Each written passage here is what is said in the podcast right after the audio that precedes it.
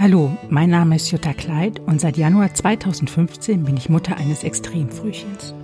Ich komme seitdem mit Dingen in Berührung, von denen wusste ich bis dato so gut wie gar nichts. Ich erzähle hier auf meinem Blog über mich und wie sich mein Leben seitdem verändert hat.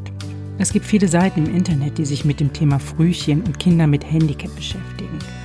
Ich möchte darüber erzählen, wie viel anders sich das Leben für mich als Mutter anfühlt und wie anders es tatsächlich ist, wenn die Kindernotaufnahme sich zur neuen Stammkneipe entwickelt hat und man den Kinderarzt viel häufiger besucht als seinen Friseur. Ich wünsche euch viel Spaß beim Zuhören.